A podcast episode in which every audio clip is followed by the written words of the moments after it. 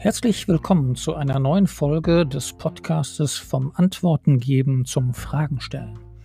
Mein Name ist Olaf Kieser-Wagner und ich habe zusammen mit Martina Rosanski dieses gleichnamige Buch geschrieben mit dem Untertitel Grundlagen evokatorischer Beratung. Ich lese in diesem Podcast dieses Buch Step für Step in Sinnzusammenhänge vor und da es viele Übungen enthält, die man gedanklich nachvollziehen kann oder wo man vielleicht auch mal etwas Pause machen muss, wird dies in dem Podcast durch neue Folgen unterbrochen. Der Podcast erscheint etwa 14-tägig. Ich wünsche viel Freude beim Hören und freue mich, wenn er weiterempfohlen wird.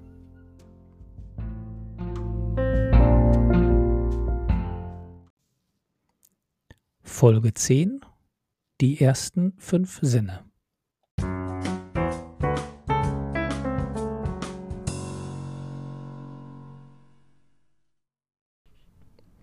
Wir sind in der Beschreibung des Buches in der ersten Phase der Beratung, dem Fundament, und haben aufmerksam gemacht auf die vier Steuerungsfaktoren Ort, Zeit, Beziehung und Geld, die magisch miteinander in einem Dreieck zusammenstehen und als Konsequenz oder als Resultat Geldfluss ermöglichen. Wenn Sie die angegebenen Übungen gemacht haben, werden Sie wahrscheinlich jetzt viel leichter merken, ja, es stimmt, wenn ich darauf achte, dann kriege ich plötzlich eine ganze Menge Möglichkeiten, wo ich was umstellen kann, umorganisieren kann, etwas anders aussprechen kann und damit an der Beziehung zum Kunden arbeiten kann. Wir wollen diese Auseinandersetzung mit dem, was kann man da herausfinden, noch intensivieren und beschäftigen uns in diesem Podcast mit den Sinnen. Ich habe lange Zeit in Wiesbaden in einem Kulturunternehmen gearbeitet, was genau sich das zur Aufgabe gemacht hat, die Aktivität der Sinne zu kultivieren und äh, den Gästen dieser Ausstellung zu helfen, die eigenen Sinne zu nutzen. Und wenn man Menschen fragt, wie viele Sinne habe ich, dann fällt vielen sofort die klassischen fünf Sinne ein: Sehen, Hören, Riechen, Schmecken, Tasten. Und äh, sehen, hören, riechen, schmecken, tasten. Sehen, hören, riechen, schmecken, tasten. Ja, sind fünf. Und dann denkt man plötzlich, aber da gab es doch diesen siebten Sinn, eine Fernsehsendung, mal irgendwann zum Verkehrssachen. Und fragt sich dann, ja, ist das wirklich alles? Es gibt äh, tatsächlich auch andere Definitionen von Sinn und wir wollen den Begriff der Sinnlichkeit ein bisschen erweitern und ja, dazu lese ich jetzt aus dem Kapitel die Sinne vor. Wie viele Sinne gibt es? Diese Frage haben wir oft gestellt und am häufigsten die Antwort fünf erhalten. Und dann begann das Aufzählen. Hören, schmecken, tasten, riechen, sehen. Gleich darauf aber meldet sich einer und fragt, und was ist mit dem siebten Sinn? Und schon merken wir, da gibt es doch noch mehr. Denn wer nach dem siebten Sinn fragt, muss einen sechsten kennen, zum Beispiel den Gleichgewichtssinn. Doch das kommt uns häufig fremd vor. Eher wird der sechste Sinn mit dem Bauchgefühl verbunden, welches uns alarmiert, wenn etwas nicht ganz richtig läuft. Über unsere Sinne erschließt sich uns die Welt um uns herum. Nur wenige sind an eindeutige Sinnesorgane gebunden andere wiederum an Kombinationen verschiedener Sinnesorgane. Interessanterweise verbessert sich unsere Sinnesfähigkeit nicht, indem wir genauer verstehen, wie die einzelnen Organe funktionieren. Vielmehr müssen wir lernen, unsere Sinne zu nutzen, um besser wahrzunehmen. Der Reformpädagoge und Künstler Hugo Kückelhaus entwickelte Spielstationen zum Arbeiten mit den eigenen Sinnen. Ausgehend von den Erkenntnissen aus der Embryologie postulierte er bereits in den 60er Jahren des vergangenen Jahrhunderts, dass zur Entwicklung der Organe des Menschen eine Sinnesentwicklung und Nutzung aller Sinne nötig sei. Dabei sei es nicht das Auge, was sehe, oder das Ohr, was höre, sondern immer der ganze Mensch. Die Neurobiologie der heutigen Zeit verifiziert diese Aussagen sehr deutlich, wenn die beiden derzeitig bedeutendsten deutschen Neurobiologen Manfred Spitzer und Gerald Hüther unterstreichen, dass die Hirnentwicklung durch aktive Sinnestätigkeit zeitlebens stattfindet und dass auch die Organentwicklung durch Nutzung des Gehirns beeinflusst ist. Es geht darum, unsere Sinne im Ganzen zu nutzen, um die Wahrnehmung des anderen Menschen, der Strukturen und der Prozesse, in denen er steht, zu verdichten. Um hier Anstöße zu geben, welche Sinne wir wie erfahren können, stellen wir hier neben den fünf traditionell gelehrten Sinnen auch noch die sieben weiteren Sinne aus der Sinneslehre der Waldorfpädagogik dar. Wir folgen dabei einer Darstellung von Dr. Michaela Glöckler. Mit gestärkten Sinnen ist es uns als Berater leichter möglich, ganzheitlich die Situation wahrzunehmen. Gelingt es uns zusätzlich auch die Sinne des Kunden zu stärken, erweitert er seine Palette an Lösungsmöglichkeiten ungemein. Der Hörsinn. Über das Ohr, aber auch über die Haut empfangen wir den Schall. Wir können durch das Hören Räume entdecken. Schall und Echo, Richtung und Entfernung erschließen sich über das Hören. Wir können durch Klopfen auf Gegenstände die physikalische Dichte hören Umgangssprachlich ist die Frage nach dem richtigen oder guten Ton in der Begegnung ein wichtiges Merkmal für die ständige Präsenz dieses Sinnes. Wir können das Hören nicht abschalten. Es ist ein Gefahrsinn, der uns vor Überraschung schützt. Die Ruhe vor dem Sturm oder auch die Pause nach dem letzten Ton eines Orchesterstückes weisen uns auf die innere Seite des Hörens hin. Wir sprechen oft vom Zu- oder Hinhören und meinen damit jenen Pausen Gehör zu schenken, in denen der Kunde denkt. Er bedarf der Zeit, dass sich innerliche Prozesse sowohl beim Kunden als auch beim Berater abspielen können.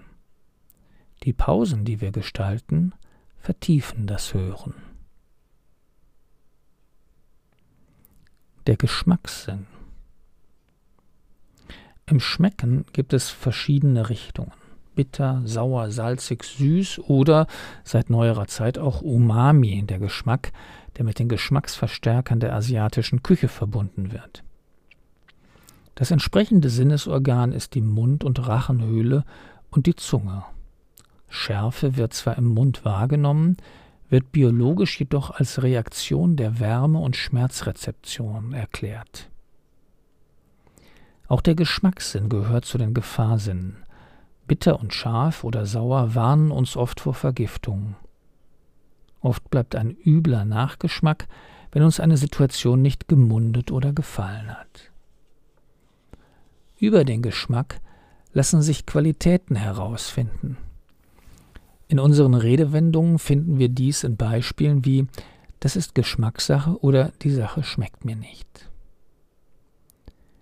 Wenn man Kunden zum Geschmack einer Situation befragt und ihm die Möglichkeit gibt, für sich die Geschmacksrichtungen darin zu benennen, empfindet er die Situation nach diesem Prozess häufig anders als vorher. Er kann dann gegebenenfalls später im Prozess formulieren, die Situation ist nicht mehr so bitter für mich. Der Tastsinn. Allgemein wird die Haut als das Organ des Tastens beschrieben. Auch der Mundinnenraum und die Lippen spielen hier eine große Rolle. Es gibt jedoch Bereiche und Erscheinungen, die darauf schließen lassen, dass mit der Haut mehrere Sinne verbunden sind. Wärme und Kälte, eckig oder rund, hart oder weich. Beim Tasten geht es um die Erfahrung, wo höre ich auf, wo fängt das andere an, was ist innen, was ist außen. In der Beratungssituation erlebt der Kunde, ob er sich anlehnen kann. Der Händedruck zur Begrüßung oder auch Stift- und Papierqualität zum Aufzeichnen von Notizen werden auch mit dem Tastsinn erfahren und lösen unbewusste positive oder negative Gefühle aus. An den Verkaufstresen befanden sich früher Ablagen für die Handtaschen. Diese sind mittlerweile dem Designanspruch gewichen.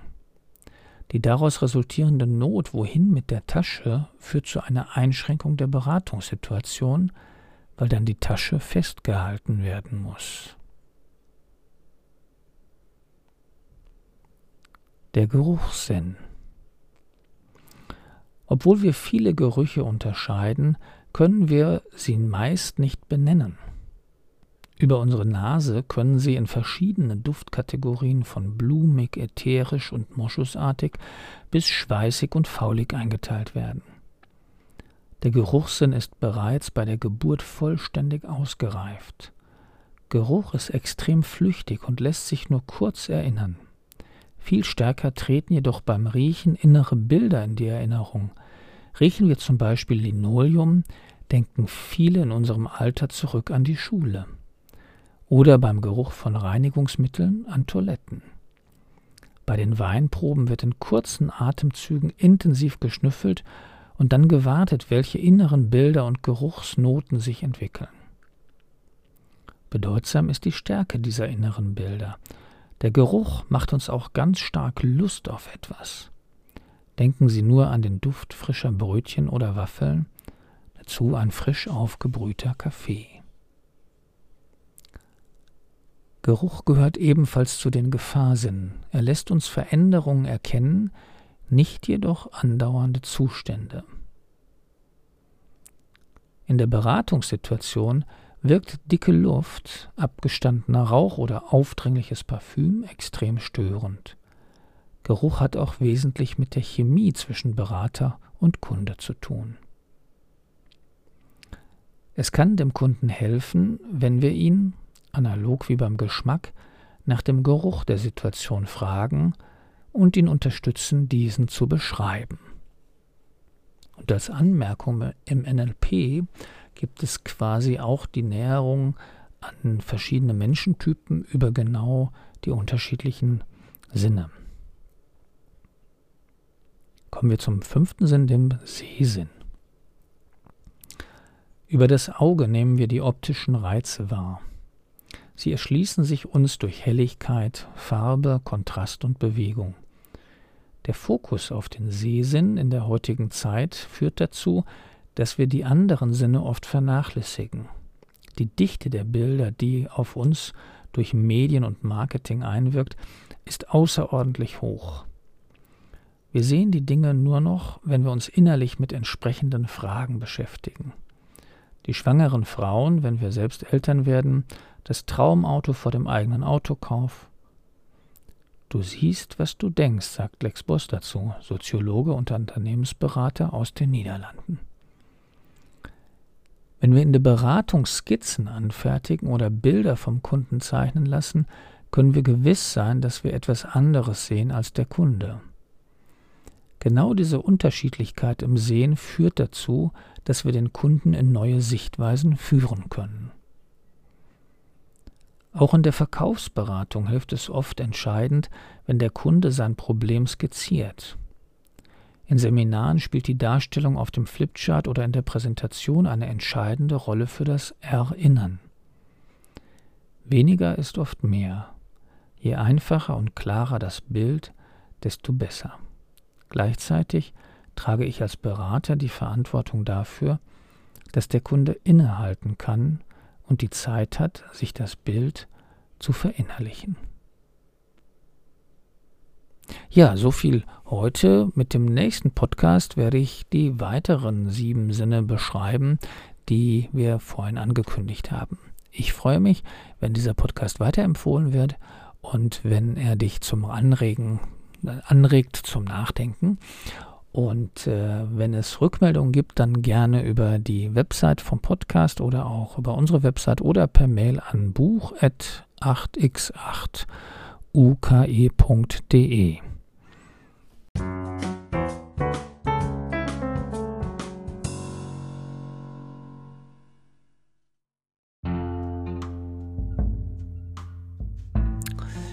Wenn Ihnen das mit dem Podcast zu langsam geht und Sie lieber das Buch kaufen wollen, dann können Sie das gerne tun. Gehen Sie dafür auf www.booksondemand.de und dort auf dem Buchshop suchen Sie nach Käser Wagner oder nach dem Podcast-Titel und Sie finden das Taschenbuch oder E-Book zum Kauf. Alle weiteren Informationen wie Webseite der Autoren finden Sie in der Podcast-Beschreibung.